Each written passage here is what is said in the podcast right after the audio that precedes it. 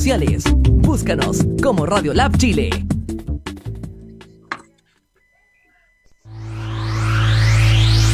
Cultura efectiva, cultura emprendedora, cultura colaborativa. Somos la opción a tu emprendimiento. Radio Lab Chile. Al aire. Muy buenas tardes, hoy día es día lunes 18 de mayo y estamos en un nuevo capítulo de Emprender después de los 40. Hoy día me acompaña Danilo Rogic.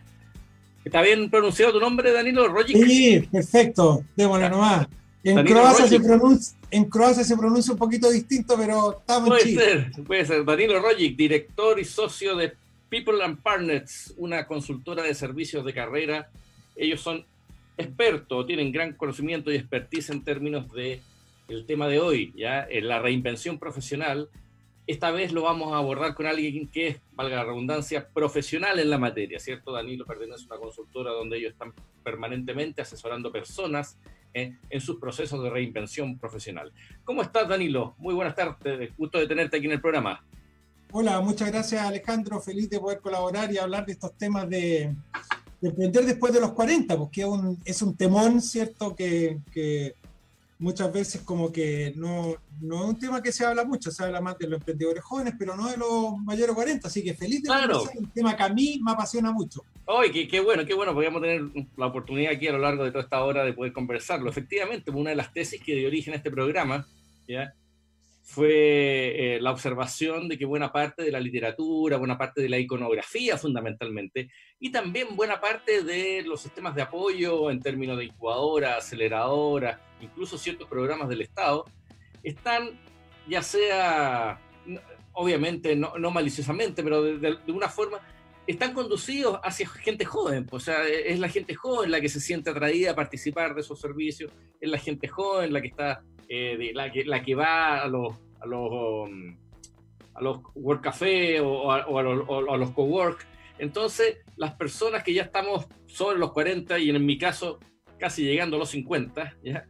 Eh, nos parece más lejana esa realidad, ¿no, Danilo? Usted, usted, usted es un experto en eso. A ver, nos, eh, a mí me ha tocado la suerte de, de acompañar eh, procesos de transición de miles de ejecutivos desde hace 20 años por lo cual eh, me he dado cuenta cómo ha ido, cómo ha ido cambiando. Es decir, eh, nosotros trabajamos con muchos ejecutivos que salen productos de fusiones, reestructuración, etcétera. Entonces, quizás, no sé, 15 años atrás, no más allá de un 3 o un 4% de los ejecutivos que salían de las empresas producto de estas reestructuraciones, que el promedio más o menos en ese momento, el promedio de edad de ellos era como unos 50 años, no más allá de 2-3% optaban por emprender. Perfecto. Y esa tasa de, op de, opción por emprender empezó a crecer con el tiempo. ¿Ok? Y llegamos a hoy en día, el año 2020, en el cual estos últimos 3-4 años, la tasa de ejecutivos que salen de la empresa, que optan por emprender, es del orden de, se ha ido moviendo entre un 15 y un 18%. Entonces... Mire, termina, termina, termina. Entonces, ahí vemos de que efectivamente en el mundo, ¿cierto? Este tema como del emprendimiento ha ido creciendo y no solamente ha sido en los niveles como que se sabe más de los jóvenes porque están con el tema tecnológico, la startup y todo lo demás, pero hay muchos otros emprendimientos, que ya los vamos a poder conversar feliz, de que son a escala más humana, que no solamente esas cosas que quieren transformarse en unicornio, que nunca se van a transformar en unicornio, aunque más que lo quieran, ¿cierto? Pero sí hay una evolución. Y comparto contigo que toda la prensa, toda la data, todo, todo está para los más jóvenes y no para los más adultos. Y ahí también tengo una teoría al respecto. Oye, Danilo, de ahí veo yo, tienes un pendón puesto atrás de People sí. and Partners, dice Career Service, para, para contextualizar el, el, el porqué de tu experticia. Tú, tú, la, la, la, empresa para la cual tú trabajas y de la cual eres socio ofrece estos servicios que se llaman outplacement. ¿cierto? Sí, correcto ofrece servicios a gente que ha terminado una relación laboral con una empresa sí. y eh, habitualmente es la propia empresa de la cual está saliendo, le contrata a empresas como la tuya estos servicios para ayudar a estas personas lo que se conoce como una transición laboral, ¿cierto? Sí, es así. Perfecto. Ya. Ahora, tú me dices que el porcentaje de gente que manifiesta una opción por emprender ha incrementado en los últimos 15 años, Mm. desde que ustedes están en el mercado. Sí.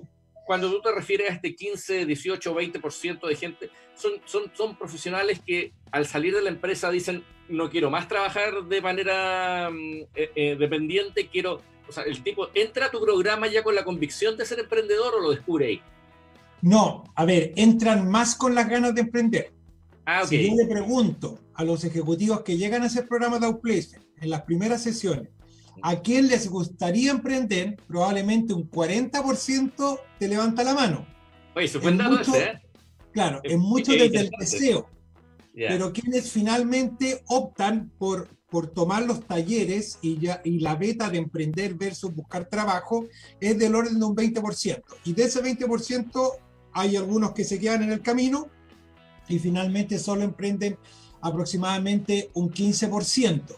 Ahora, yo creo de que, ¿por qué ha evolucionado esto? Porque eh, antes las personas hacían carreras largas en las empresas, entonces Lógico. uno nunca eh, la idea era, uno estaba 20 años en una empresa, 25 años en una empresa, a lo más se cambiaba dos veces, por distintas razones, entonces no, no estaba esta cosa de emprender. Y además, de alguna manera, las empresas también tenían, no tenían tanta necesidad. Entonces, si nosotros analizamos qué es lo que ha pasado en los últimos 20 años, básicamente han aparecido como tres fuerzas, que es la que yo creo por qué ha crecido tanto el emprendimiento, y no solamente a nivel de los jóvenes, eh, Claro. sino que a nivel más, más de los seniors, ha sido uno, las empresas cada vez están externalizando más los servicios. Es decir, partieron externalizando, no sé, los casinos, los vigilantes, pasaron a la contabilidad, a la capacitación, a los estudios de mercado, a los call centers, pasaron a externalizar todo. Entonces, eso genera ciertas opciones de emprender. Segundo, los niveles de, de- de- los niveles de ingreso a nivel del mundo han ido creciendo fuertemente. Entonces, eso también ha ido generando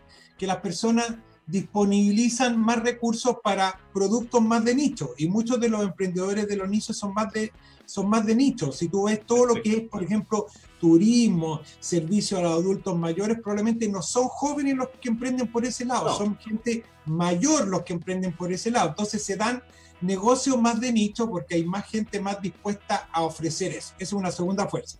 Y la tercera fuerza es la tecnología, que la tecnología Ah, bueno. también ha, ha generado muchas opciones de poder emprender y esa área, es, esa, esa fuerza probablemente la han tomado más los jóvenes. Pero estas otras dos fuerzas de la externalización de servicios de la empresa y la fuerza de- del mayor ingreso y de, de tener segment, eh, productos o servicios más segmentados, más de nicho, la han ocupado probablemente más los seniors que los jóvenes en emprender. No, son buenos antecedentes, son buenas, bu- una, una buena lectura de lo que está ocurriendo, porque muchas veces también nos quedamos con la idea de que esta fuerza que está detrás del emprendimiento es fundamentalmente la literatura casi motivacional y o experiencial, esta idea recurrente de la cual en, en Emprender después de los 40 varias veces hemos sonreído ante las menciones, esta idea de la independencia financiera que Mm. llega al extremo del absurdo de hasta independiente financieramente solo con tres aplicaciones en tu teléfono, ¿te das cuenta? Hay como, hay como, hay como fuerzas que, que- que Mm. están llevando a que la gente diga, oh, yo quiero emprender, yo quiero emprender, yo quiero emprender, porque al parecer todo el mundo lo está haciendo y al parecer a mucha gente le va bien, cosa que sabemos que Mm. estadísticamente está muy, No. está muy lejano de eso, digamos. ya. Mm. Eh, cuéntame, Danilo, en, en- en People and Partners o en empresas como la tuya, cuando, cuando toman a alguien que por alguna razón, a veces son razones puramente Mm. estructurales, no tienen nada que ver con el Mm. desempeño de una persona en una empresa, Mm. tienen que desvincularla y entra un servicio como la tuya. ¿Cómo es distinto? Y lo hemos conversado con otros invitados. Es bien distinto cuando en tu vida eh, tienes 25, 28, 30 años, tu primera pega, 33 años y te desvinculan por alguna razón. Es distinto cuando te, lo, te desvinculan a los 40 y es Mm. distinto cuando te desvinculan a los 50. O sea, son, Los son 60. puntos muy, muy, muy, muy distintos. O sea, eh, las realidades que enfrenta una persona, un profesional, cuando está en su etapa inicial de su carrera, cuando el tipo no dio el salto para ser supervisor o gerente y lo despiden a los 32, y cuando el tipo ya es gerente de área y lo despiden a los 40, o cuando el tipo ya está en las gerencias generales o, en el- o ya un cargo de, de- de real eh, de mayor de mayor jerarquía, quizá tiene que salir de una empresa a los 45, 50 años. Hay, hay diferencias eh, en, la forma en que las personas enfrentan este proceso y en la manera en que estas personas que enfrentan este proceso se aproximan al emprendimiento? ¿Hay, hay, diferencia o, o, es similar, digamos? Esta suerte de duelo transicional es más o menos el mismo en todas las etapas. A ver, eh, no, eh, súper buena pregunta. Em, acá un poco la historia también apoya harto. Em, cuando nosotros partimos con esto, hace 20 años atrás, eh, un dato súper relevante, las personas que así, eh, estamos hablando solamente a nivel ejecutivo, no estamos hablando a nivel profesional, es para ejemplarizar, pero también se podría hacer a nivel profesional, pero a nivel ejecutivo, en general, las personas que llegaban a hacer programas de outplacement, es decir, que eran desvinculados a empresa, el promedio de edad era 50 años, y el promedio y el promedio, escucha, de empleadores anteriores, es decir, uno le preguntaba cuántos empleadores habías tenido tú anteriormente, era menos de dos, era 1,8. Eso representaba... 20 años atrás, 20 años atrás era así. Que el 60% de las personas había tenido un empleador. ¿Cuál es la realidad hoy día? Hoy día, un mismo ejecutivo a los 50 años, que es despedido, tiene en promedio, en promedio, siete empleadores. Perfecto. Ya. Entonces, ha cambiado, mucho. Hoy día, en general, los tiempos, cuando alguien encuentra un nuevo trabajo y se va hoy día, los tiempos que se espera de que, de que una persona esté en un trabajo a nivel subgerente generalmente rotan no, han, no más allá de tres años y a nivel de gerente no más allá de cuatro años. Es decir, esas son las tasas de rotación. Entonces, obviamente es distinto para una persona que ha trabajado 30 años en el Banco del Estado, 30 años en la CMPC, 30 años en la ENAP, al perder su trabajo y tener hoy día 58, 60 años. Nosotros hemos tenido ejecutivos de sobre 60 años. Entonces, no es un tema de edad. Ahora, la persona que ya ha salido probablemente ha tenido más transiciones, ha salido de distintas empresas por la fusión, por la reestructuración, por ejemplo, si te vayas a la banca, donde se han fusionado todos los bancos, probablemente hay muchas personas que han salido tres, cuatro veces. Entonces, esas personas, la, la, parte más emocional de cómo asumen, cómo hacen el proceso de duelo, es distinto. Y esas personas sí pueden llegar a tener un poco más claro su idea de emprendimiento. Y acá me, me, detengo dos minutos. Generalmente, ¿qué es lo que pasa en la cabeza del senior? El senior, que es lo que yo veo, cómo tiende a emprender. Cuando hablo de senior es sobre 45 años, ¿ok? 50, 60 años.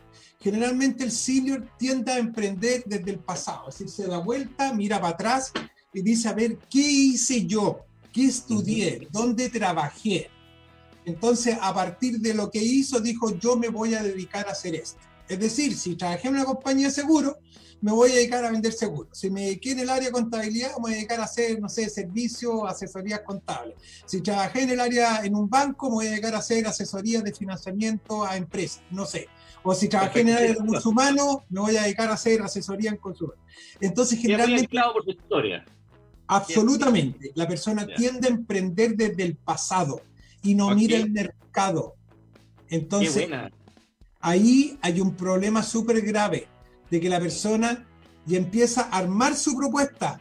Oye, voy a dar estos servicios a estas empresas y empieza a ilusionarse y le cuenta a sus amigos.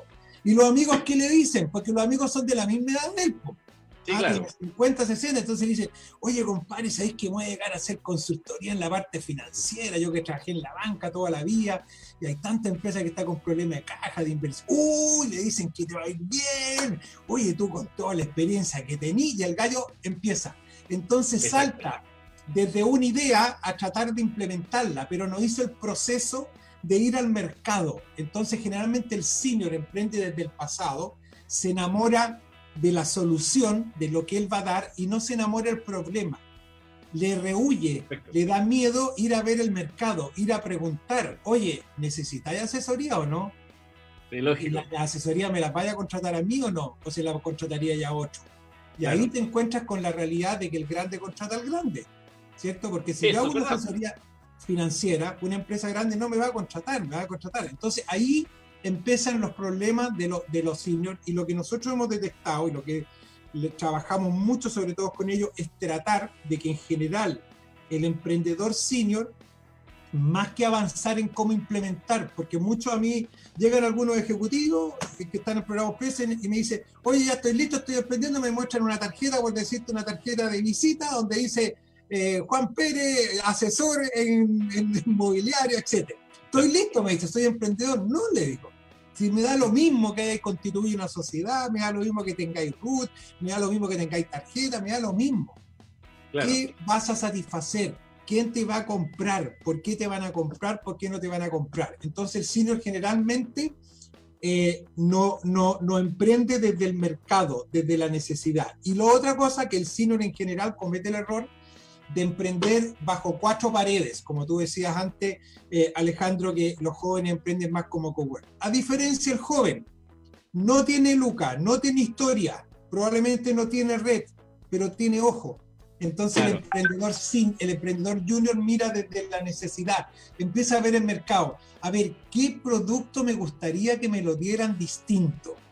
¿Te das cuenta, no? Mire, e, ese es, un tema bien interesante. ¿eh? Me gustó la, tesis o la, idea más, fundamental en las estadísticas de que más que la edad, hoy día tiene que ver con el número de veces en que la persona ha pasado por el proceso de salir de una empresa y recolocarse en otra, cosa que ciertamente eh, mm. la, gente más joven, digamos, eh, tiene, la va desarrollando a más temprana edad porque hoy día, yo siempre cuento, yo hace dos, tres años atrás hice un taller eh, de creatividad ahí con, con donde yo era, yo era tenía más edad yo que el profesor, de hecho. Mm. todos mis, todos mis compañeros eran chicos de 31, 32, 30 y 28 años y varios de, el taller duró seis meses y al menos dos de ellos cambiaron dos veces de pega durante el, durante el mm, desarrollo de ese taller.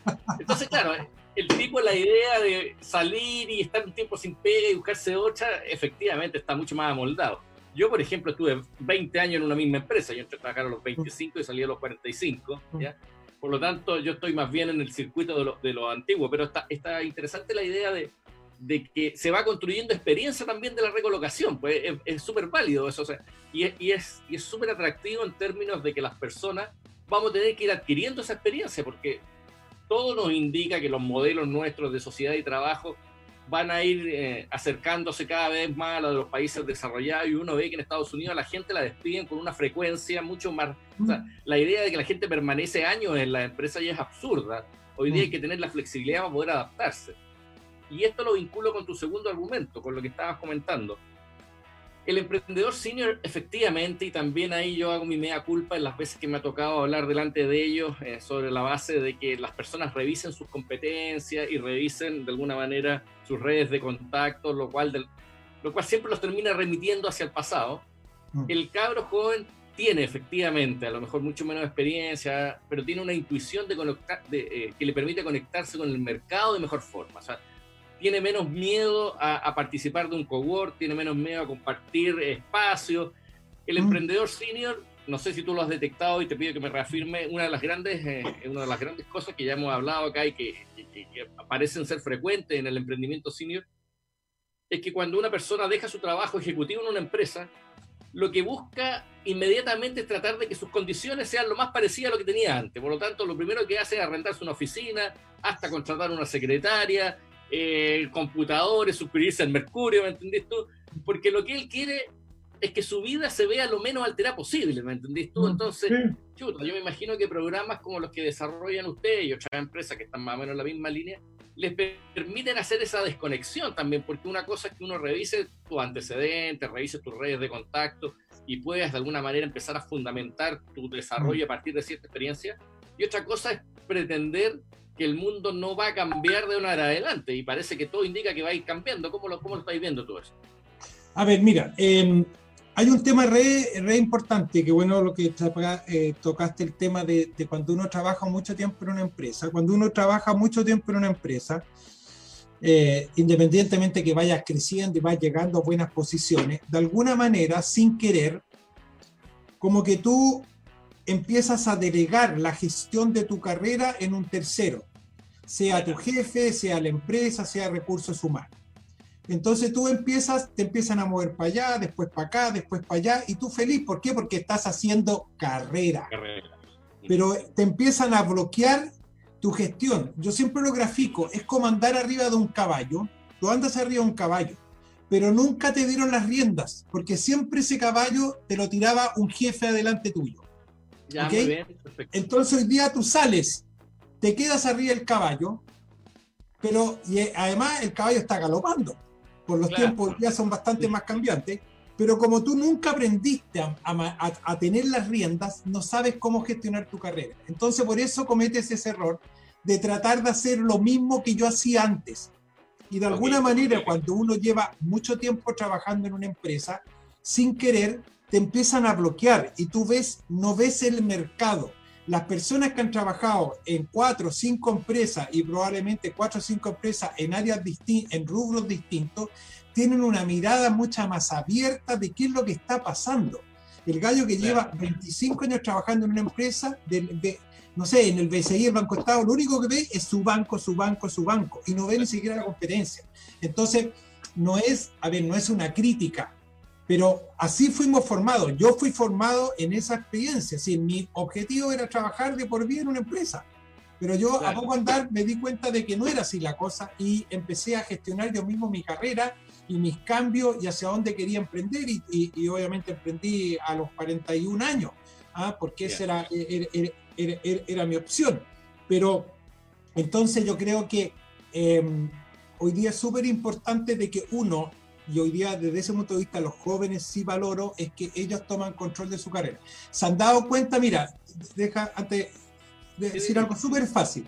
Ante uno, cuando trabajaba toda la vida en una empresa, uno siempre sobreponía el trabajo respecto a tu vida personal. Sí, claro. Si tú tenías que hacer algo, le decía a la señora, no, puedo porque este fin de semana tengo que ir a trabajar. Y antes se trabajaba los fines de semana, por los gerentes, los supervisores y todo, y se trabajaba hasta tarde, ¿cachai? Hoy día eso ya no ocurre, pero antes ocurre. Entonces, y hoy día, entonces uno siempre tomaba decisiones laborales y las decisiones personales iban por carriles distintos.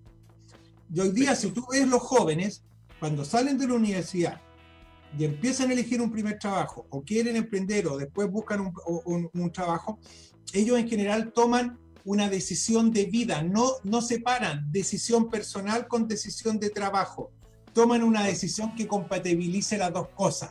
Y nosotros no fuimos educados en esa lógica, fuimos educados en tomar decisiones laborales y lo familiar corría por otro carril y era secundario. ¿Te cachai o no?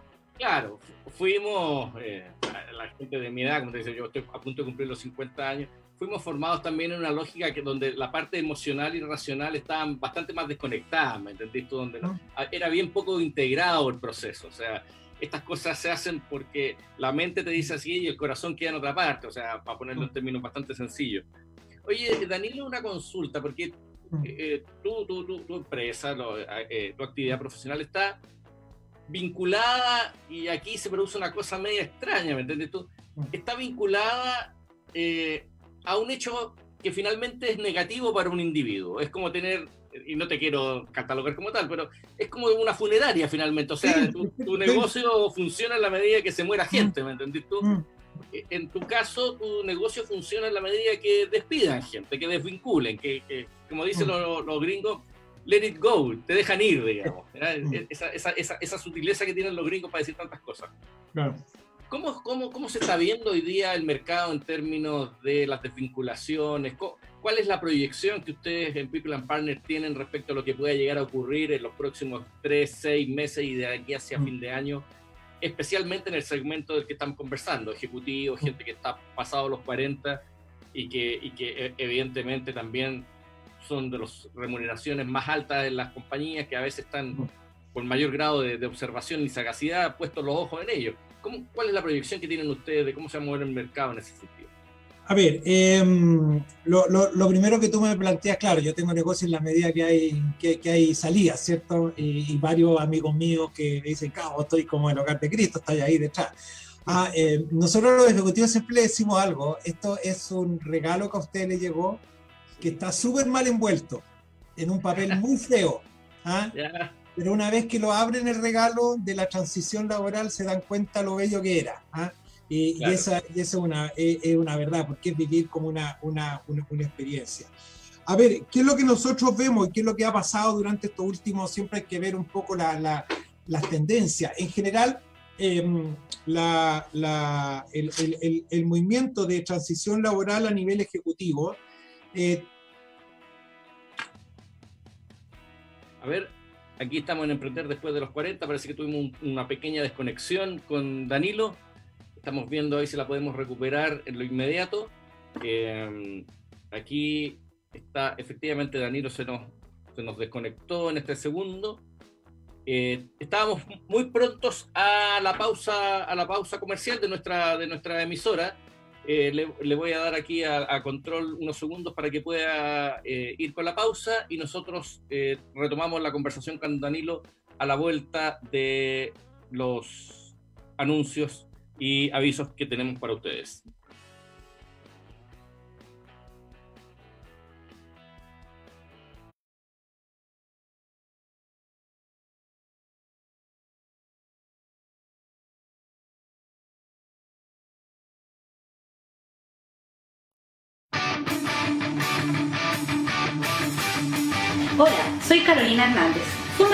Y account manager de H Root Publicidad. Nuestra empresa nace con el objetivo de aportar soluciones y herramientas adecuadas para resolver las variadas necesidades de nuestros clientes. Disponemos de maquinaria top de línea y un equipo de trabajo creativo, capacitado y dispuesto para llevar a cabo proyectos comunicacionales de las marcas que acuden a nuestros servicios. Con presencia a nivel nacional, plasmamos en todo el territorio las estrategias publicitarias que nuestros clientes requieren. Únete a nuestras redes.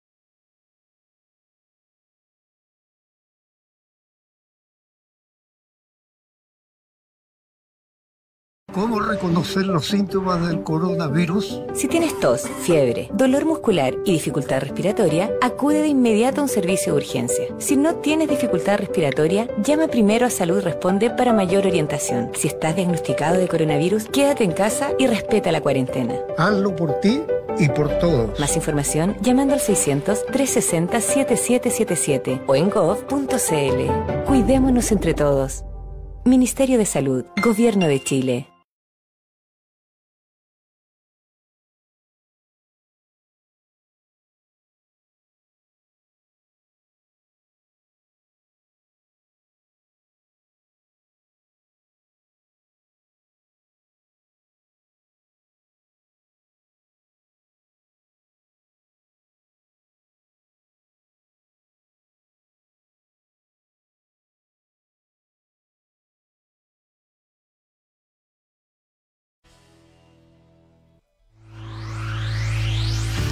Cultura efectiva, cultura emprendedora, cultura colaborativa. Somos la opción a tu emprendimiento. Radio Lab Chile. Estamos de vuelta aquí en Emprender después de los 40, Radio Lab Chile. Hoy día, lunes 18 de mayo, justo tuvimos un pequeño percance técnico, pero bueno, son cosas que están completamente ajenas a nuestras capacidades de poderlas controlar todas. Pero correspondía exactamente la pausa y Danilo yo lo había consultado respecto a las proyecciones que tenían ellos en People and. Partners respecto a cómo iba a eh, evolucionar el mercado laboral y especialmente eh, cuáles eh, a qué tenemos que pensar que vamos a tener que acostumbrarnos en los próximos meses en términos del incremento de la tasa de desempleo y cómo esto podría llegar a afectar a los ejecutivos que están por sobre los 40 años. Danilo. Ya, Em, en general hay, una tendencia, es decir, a, mayor tasa de crecimiento, menor rotación de ejecutivos. Es decir, eh, eh, eh, no, menor rotación, sino que menor tiempo de búsqueda de ejecutivos. Se puede producir más rotación, pero hay pero es más rápido. Es decir, nosotros medimos muchas veces cuánto tiempo se demoran los ejecutivos efectivamente en su proceso de búsqueda. Entonces, por decirte algo, si nosotros en la década del, del 2000, el, el 2010, el 11, el 12, donde la economía fue súper bien, donde hubo mucho crecimiento después del terremoto, ¿cierto? Hubo, hubo, hubo una gran tasa de crecimiento, la minería se activó súper alto en ese momento, con lo cual la, las rotaciones si bien había rotación, la gente se cambiaba, pero se encontraba de trabajo siempre antes de cuatro meses. Después, al contrario, cuando viene el periodo más a la baja, el 2016 y el 2017, ¿cierto? Cuando baja toda la minería, ahí las tasas de, de, de, rotación, de cuánto tiempo se demoraban en encontrar trabajo en ejecutivo, fue, se fueron a del orden de, no sé, eh, cinco meses. ¿Ok? Y estábamos el año pasado del orden de cuatro meses algo. Esa era la realidad. Entonces, obviamente, producto de esto, es decir, no es tanto la mayor cantidad de ejecutivos que salen, eso más o menos se mantiene, ah, sino que es cuál es el tiempo que se demoran en encontrar un nuevo trabajo. ¿Ok? Entonces, eso obviamente en este momento está mucho más lento. ¿Por qué? Porque hay muchos procesos que estaban las empresas de búsqueda, los headhunters, ¿cierto? Estaban, no sé, ellos tienen entre un 25 30% de las búsquedas siguen activas otro 50% están postergadas y otro 20% sencillamente se suprimieron. Se suprimieron. Entonces, pero están solamente con 25 o 30%, el resto está suspendido. ¿Para cuándo? Para junio, para julio, para agosto, ojalá lo antes posible, ¿me entiendes? Pero esa, esa es la realidad. Entonces, ¿qué es lo que nosotros vemos de, de, de, cara a futuro? De cara a futuro, yo creo que a nivel ejecutivo, en general, y a nivel profesional, en Chile las dotaciones están bastante como ajustadas. cuesta encontrar empresas en las cuales, como era 10 o 15 años atrás, donde había muchas empresas donde, eh, sorry la palabra, pero sobraba mucha gente, había mucha gente para hacer el mismo trabajo. Ya todas las funciones bancarias se han hecho, ya todas las reestructuraciones en las telcos se han hecho, ya todos los ajustes en el consumo masivo se han hecho. Entonces las empresas en general están con dotaciones bastante ajustadas, ¿ok? Y eh, eh, hoy día yo creo que la, estructura de nivel ejecutivo, sobre todo en la banca y en varias otras industrias, ya se, ya se hicieron todos los ajustes fuertes entre el 2015, 16, 17 y parte del 18. En este momento, y, nosotros vemos, las tasas de desempleo han estado más en cargos de nivel inferior, de nivel más bajo, más que a nivel ejecutivo. Entonces, sí vamos a seguir con tasas de, de búsqueda bastante más, más cerca de los cinco meses o más de cinco meses, pero no vemos como que haya una actividad como súper fuerte de nivel ejecutivo top. Yo creo que sí, a nivel profesional, algunas empresas van a tener que hacer ajustes. Yo creo que esta, esta vuelta a, la, a una pseudo normalidad en agosto, septiembre, muchas empresas van a, van a tener que, que hacer una serie de cambios. Yo hoy día estaba haciendo una charla a, al posgrado de la Universidad de Chile, me preguntaba también, oye, ¿qué, ¿qué, áreas crees tú que van a ser más desarrolladas eh, y cuáles van a ser menos desarrolladas. Y yo, yo creo, esto es una opinión absolutamente personal, pero yo creo que las áreas de recursos humanos van a generar eh, súper nuevas oportunidades. Y, y, también las áreas de tecnología, porque de alguna manera hoy día estamos todos de acuerdo que las modalidades, las formas de trabajo van a cambiar.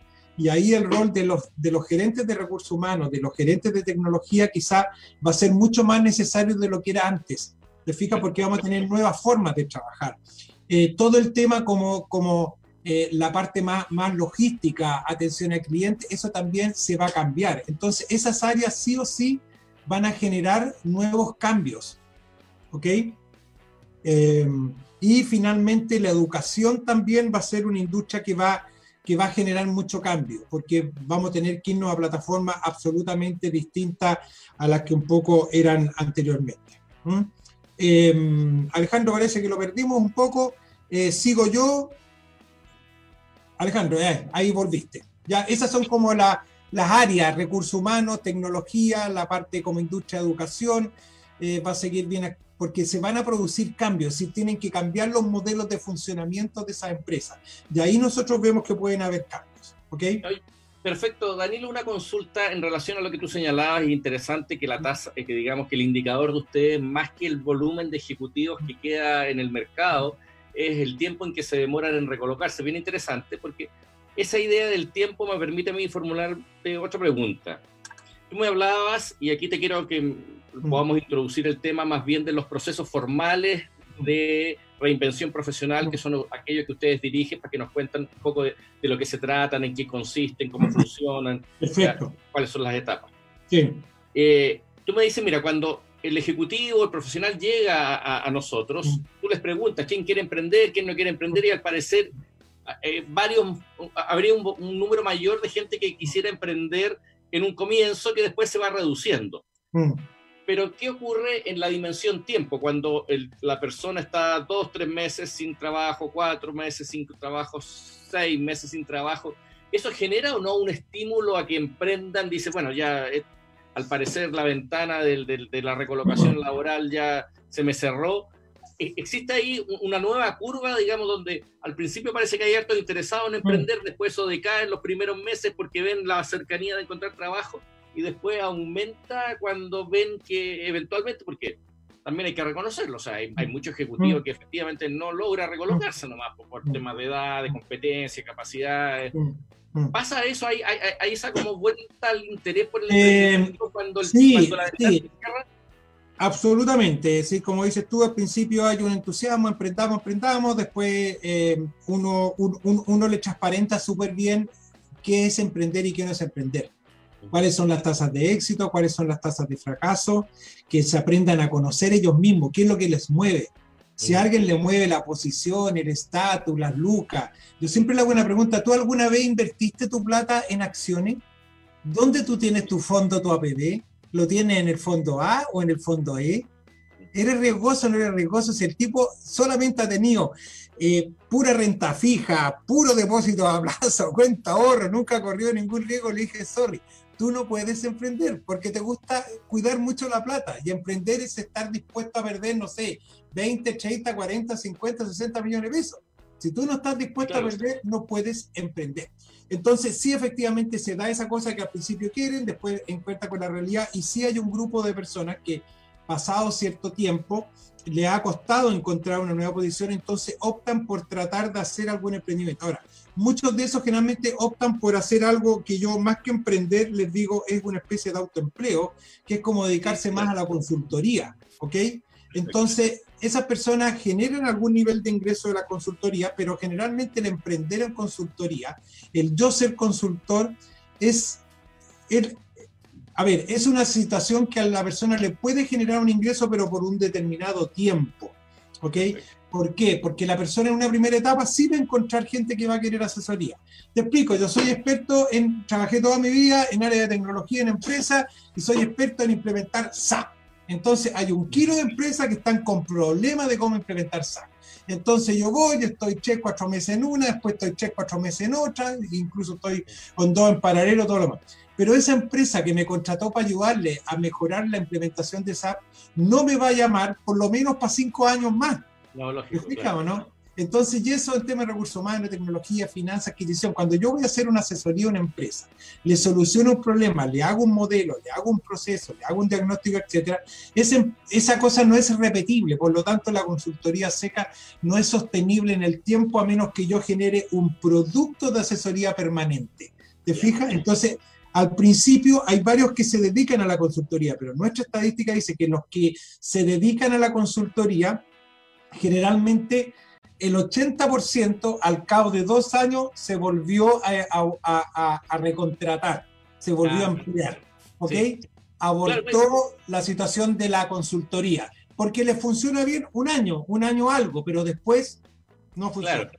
Ah, yo viví algo, un tránsito similar ahí que después te podría comentar que efectivamente cuando tú has tenido muchos años de experiencia, lo que le puede pasar también a las, personas que participan de, tu, tu, mm. programa, tú sales con una, una, experiencia, sales con una trayectoria, sales con unas redes de contacto y lo más probable es que cualquier oferta de asesoría va a estar más bien vinculado a lo que has hecho siempre, ¿cierto? Todo es difícil que llamen por una cosa muy distinta. Claro, yo participé un poco de eso y, y, me di cuenta que, la, que me, surgían opciones de, mm. de, recolocación laboral en la misma industria de la cual yo voluntariamente había, había querido salir. Pues entonces se me producía esa contradicción de que yo había querido salir de la empresa en la que, como te digo, yo trabajé 20 años y a la cual le guardo el mayor de los cariños, fundamentalmente porque llegué a un punto en mi vida en que pensé que quería demostrarme que podía ser bueno para una cosa, para otra cosa, ¿me entendí? Todo me costaba mucho asumir que podía ser solo bueno para una.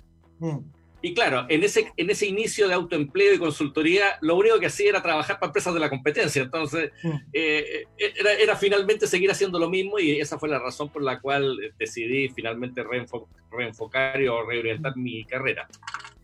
entrando exactamente en, ese tema, ¿cómo son, cómo entienden ustedes y cómo aplican la idea de reinventarse profesionalmente? Porque independientemente de que la persona pueda o no acceder a un trabajo similar al que tenía, porque tiene un tiene un cargo, tiene una profesión y tiene una experiencia y un currículum que, difícilmente lo va a llevar a una cosa que sea demasiado distante, igual va a entrar a otra empresa, igual va a entrar a otra cultura, igual va a entrar a otros grupos de trabajo. Y, y, naturalmente los seniors hemos tendido a ser un poco más rígidos, somos menos, menos flexibles, ¿me entiendes tú? Porque justamente por una de las cosas que a mí me costó mucho, mucho al momento de salir de la empresa en la que yo estuve, como digo, 20 años, era aceptar que las, em, había muchas otras empresas que funcionaban de manera muy distinta, ¿me entendés tú? Con lógicas completamente distintas. Y cuando yo les contaba cómo hacíamos las cosas en mi empresa, llamaba mucho la atención, de la misma manera como a mí me llamaba mucho la atención cómo se hacían en otras partes. Entonces, mm. tú estás acostumbrado a un régimen, mm. aunque consigas un trabajo vas a tener que acostumbrarte a otro, quizás muy distinto, especialmente en estos tiempos. ¿ya? ¿Cómo, cómo, cómo, cómo son estos procesos de reinvención profesional en el marco del outplacement? ¿Cómo lo desarrollan ustedes? Y después, ¿cómo lo desarrollan en particular en el área de emprendimiento? Ya, primero te voy a hablar en términos generales y después nos vamos al tema de emprendimiento. En términos general, lo que nosotros le, tratamos de, eh, em, incorporar a las personas de que esta es una decisión, no es suerte, no es, no es buscar más de lo mismo, Em, sino que ellos hacerse cargo de, de, qué es lo que tienen que buscar, pero fundamentalmente yo les parto como diciendo una lámina bien sencilla. Les digo, antes las empresas contrataban, ¿por qué? Por conocimiento y experiencia. ¿Para qué? Para hacer la pega, nada más. Yo contrataba a alguien que tuviera el título, que tuviera la experiencia, conocimiento y quería que hiciera la función. Hoy día las empresas, ¿por qué contratan a nivel, estamos hablando profesionales y ejecutivos? No contratan experiencia y estudios, ellos contratan ofertas de valor. Es decir, las empresas tienen problemas, dificultades, dolores, algo que resolver, algo que superar. Entonces me van a contratar en la medida de que ellos piensan, estiman, evalúan, de que yo les voy a ayudar a solucionar estos problemas. Entonces, desde un principio yo les digo, señor, usted lo que va a buscar no es pasado, es futuro. Por lo cual organice desde su relato, desde su presentación, desde su oferta de valor, en un lenguaje de futuro y no de pasado, del mercado y no de su empresa anterior. Entonces lo conectamos inmediatamente. Entonces que el tipo aprenda, como tú dijiste, oye, hay otras empresas que trabajan de forma distinta. Entonces, ¿qué de lo que tú estuviste haciendo durante 20 años, qué de eso le vamos a sacar más lustre? Y eso es lo que vas a vender, y esa es tu oferta de valor porque a ti te van a contratar por los diferenciador, no por los igualadores. Y hoy día, ser ingeniero, ser MBA y tener experiencia es igualador, no es diferenciador. Bueno, eso es lo mismo. Yo, yo, hago clases de emprendimiento y consultoría de emprendimiento y relatoría de emprendimiento y cuando tú le hablas a alguien respecto a su producto o servicio, les dice exactamente lo mismo. O sea, mira, en general todos hacen, todos tus productos, todos hacen lo mismo la única razón por la cual tú, alguien va a preferir el tuyo es porque tú le crees una propuesta de valor que sea relevante, significativa y diferenciadora. ¿Te das cuenta? Entonces, aquí es, es, entender, y te pregunto, porque sé que ha habido cuestionamiento eh, eh, eh, en, en, el área de recursos humanos respecto a este tema. Esta idea de entendernos nosotros mismos, las personas, como un producto o un servicio, ustedes están más bien en, en, esa línea conceptual de, de entender que nosotros en la búsqueda laboral, somos finalmente un producto y un servicio y una marca ante los posibles empleadores? Absolutamente. Tal cual como si yo voy a emprender y, yo estoy ocupando ahora, por decirte, para emprender, que te lo, voy a decir en un rato, ocupamos full la metodología Canvas. También para el ejecutivo ocupamos la metodología Canvas. Él tiene que hacerse su Canvas personal, ¿cachai? Tengo toda una estrategia de cómo hacerlo porque es el mismo esquema, ¿te fijas o no? ¿Cómo me relaciona? ¿Qué oferta doy? ¿Cuáles son los, mis activos relevantes? ¿Qué es lo que espero? ¿Qué es lo que no espero? Y ahí meto aspectos no solamente de producto, sino que también de propósito, sentido. Entonces eso también lo hace. Ahora, en particular con los que quieren emprender, nosotros los metemos en una serie de talleres, ¿ok? ¿Cuáles son como los contenidos y, y cómo vamos, cómo nos vamos moviendo? El primer el primera parte es básicamente a, las personas contactarlos con qué es emprender y mostrarle la foto súper clara. ¿Por qué se emprende en Chile? ¿Por qué fracasan los emprendedores? ¿Cómo se financian los emprendedores? ¿Por qué Chile es el mejor eh, país, el mejor ecosistema en Latinoamérica para emprender? Eh, cuáles son las razones por qué emprende la gente. La emprende no emprende porque quiere ganar más plata. Hay un sentido, un propósito, una independencia, otras cosas obligatoriamente, ¿cierto? Hablamos de los distintos tipos de emprendimiento, desde lo que es un autoempleo como una consultoría, desde la franquicia, desde comprar un negocio o iniciar algo. Y finalmente, antes de hablar de su idea de negocio, le mostramos cuáles deberían ser como los, las las competencias que ellos deberían tener para poder emprender, que aprendan, aprendan a conocerse. ¿Tienen habilidades, no tienen habilidades? ¿Tienen destreza, no tienen destreza? ¿Cuál es su historia? ¿Cómo es su forma de pensar? ¿Son administradores, son gerentes, son innovadores? ¿Tienen un pensamiento efectual, un pensamiento lineal, etcétera? Es decir, le damos la primera parte, entender lo que es emprender, que no es llegarte a hacerse rico y empezar a ganar lucas a los dos meses, porque eso es un emprendimiento, ya saber esa realidad, cómo se financian, que los bancos no le prestan plata a nadie que quiere emprender, ¿cierto? Que es, family and friends, que esto, que el otro, que los tiempos, que la, la familia es fundamental y todo lo Segunda, segunda sesión, una vez que están ahí y hacemos todo un proceso de autoevaluación de que ellos aprendan a responder más de 50 preguntas respecto a qué pasa con sus recursos personales, eh, familiares para poder emprender. Segundo, nos metemos a su idea de negocio. Y ahí a la idea de negocio yo le hago todo un perfil donde pasamos por las distintas preguntas molestosas que tiene que hacer el tipo, que yo le empiezo a preguntar, oye, ¿por qué te van a comprar a ti? ¿Qué diferencia tenéis respecto a la competencia? ¿Cómo evaluaste todo el, mercado total?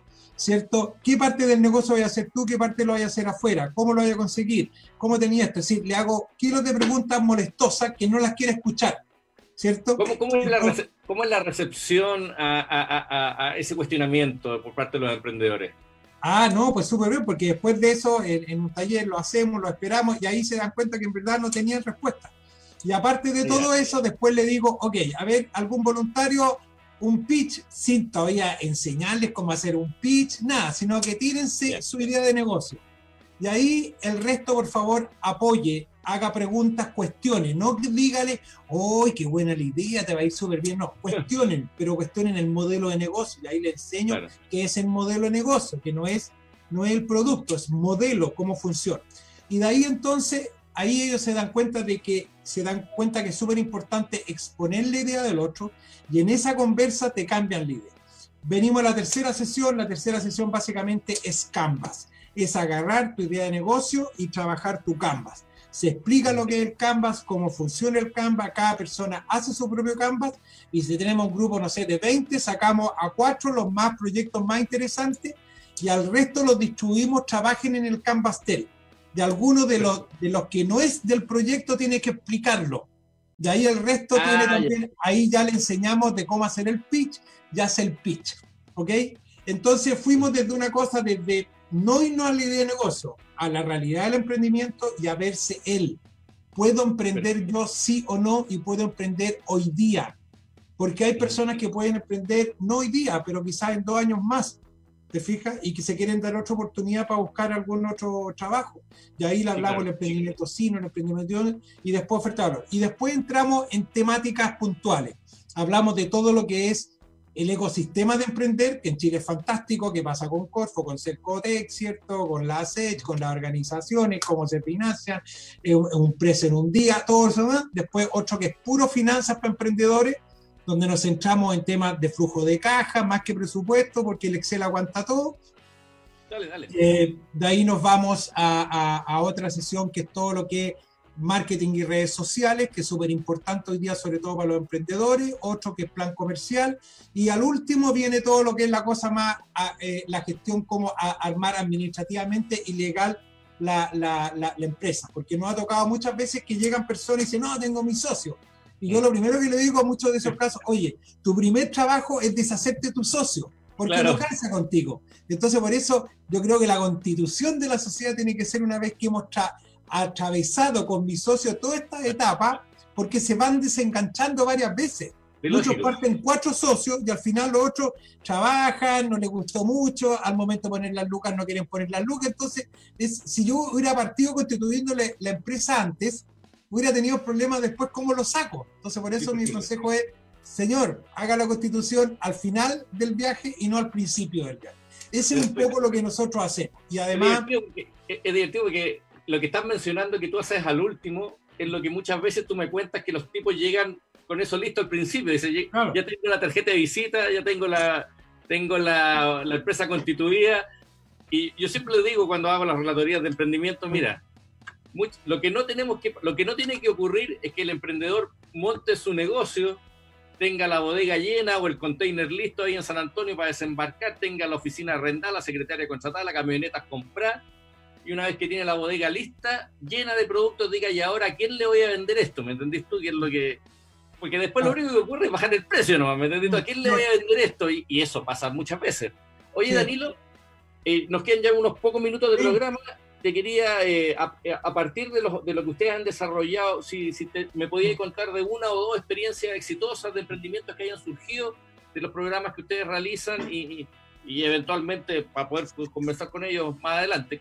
Sí, mira, mira, hay, sí, hemos desarrollado muchos emprendimientos hay uno a mí particularmente que me gusta mucho, que es un ejecutivo que él trabajó en área de tecnología y él quería instalarse con un negocio de toma de muestra de exámenes de laboratorio. Y pensaba instalarse frente a un hospital en el sur, en, la, en una comuna sur de, Santiago. Y dentro de la metodología que nosotros hacemos, tenemos una sesión que se llama Quien se atreve, que la persona tiene que plantear su programa ya con un pitch, con una presentación, con una PPT agotado de tiempo y el resto lo tiene que hacer puro aporte. Y en ese momento él hace su presentación de su negocio. Ya tenía listo, tenía una promesa de, de, arriendo de un local, tenía el, vínculo de donde hacer los exámenes de laboratorio, su señora era enfermera, tenía otra enfermera para toma de muestras, y además la dificultad que era en segundo piso, quería atender a los mayores.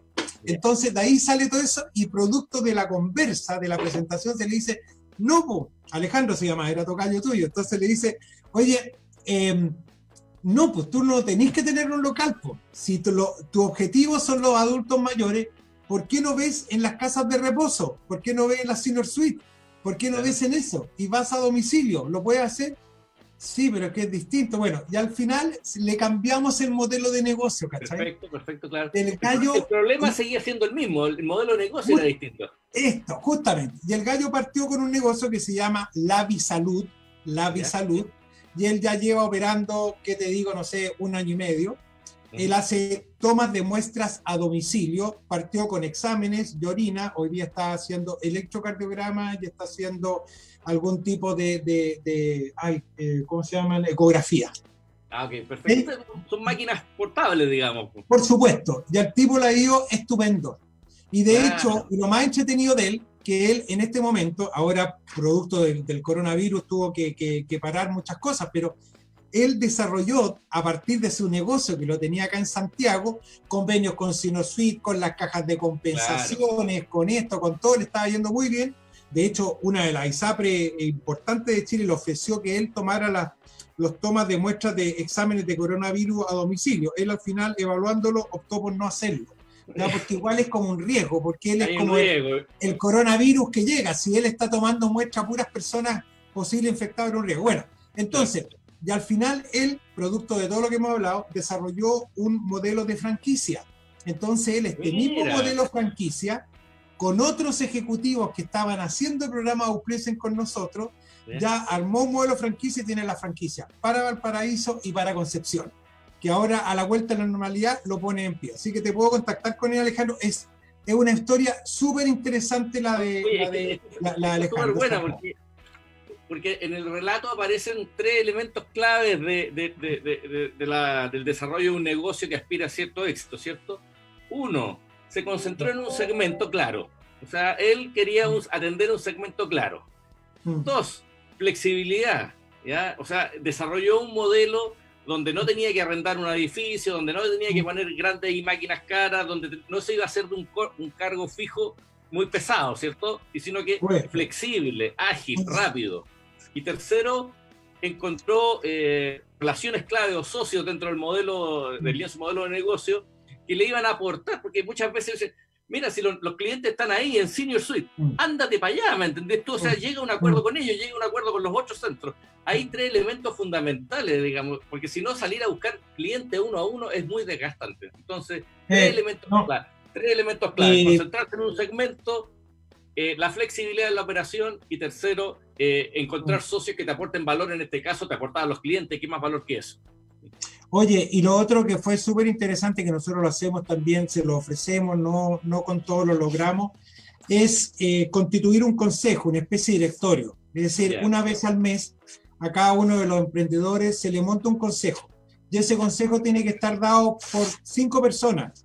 Pueden ser otros emprendedores, pueden ser algunos ejecutivos en programa o placement, etcétera, o pueden ser otras personas que él conozca. Pero no más de dos personas que sepan de la industria el resto que sepan de otra industria. Entonces Alejandro le montamos a un tipo que venía un ISAPRE, que sabía la industria. El otro que venía banco, nada que ver. Yo que no tenía nada que ver. Otro que era arquitecto, nada que ver. ¿Cierto? Y había otro que era más como más marquetero, ¿cachai? No más de redes sociales. Entonces, él tenía que una vez al mes presentar un proyecto. Oye, en esto estoy, estas son las acciones, este es mi estado de resultados, este vendido, este no vendido, he tenido estos problemas ya, y estos son los planes. Y el directorio como que le decía, ok, sigue por acá. No, sabes que de repente me acuerdo que hace como eh, ocho meses se le ocurrió que alguien le dijo, oye, ¿por qué no me empezáis a vender guantes y me vendí otras cuestiones? Entonces le dije, no, eso es salirte de tu negocio, compadre, concéntrate en lo que tú eres bueno, en tu diferenciador. Cualquiera puede vender guantes, pero tú toma de muestra a domicilio, tú eh, concéntrate en eso. Entonces ahí lo ordenamos y para él eso ha sido también, fue durante los primeros dos años es súper útil el montar un consejo, porque uno no tiene que emprender solo, ojo, tiene que tener por eso de repente los mentores o armar un consejo, lo que yo llamo que es súper útil, hay, hay, que tener eso. ¿Mm? te quiero agradecer, estamos justo en la hora, una pasó volando la hora más allá que tuvimos unas pequeñas interrupciones ahí, el, consumo de red, de datos en mm. todo el mundo está mm. eh, ciertamente afectando la capacidad de transmitirlo. Te quiero agradecer eh, tu presencia y tu, la simpatía y las historias que nos compartiste aquí en Emprender Después de los 40. Quedo a tu disposición para que una nueva conversación eh, en los temas que nos convocan a ambos y agradecerle a todas las personas que hoy día nos escucharon, a las que nos comparten después en las redes, a las que nos ponen nos me gusta, eh, el haber estado aquí en el programa. Danilo, muchas gracias y a ustedes nos vemos la próxima semana. Ok, muchas gracias Alejandro, un agrado y cuando quieras, pues feliz de, tener estas conversaciones del emprendimiento después de los 40, que es algo que a mí me apasiona definitivamente. un abrazo, saludos a todos.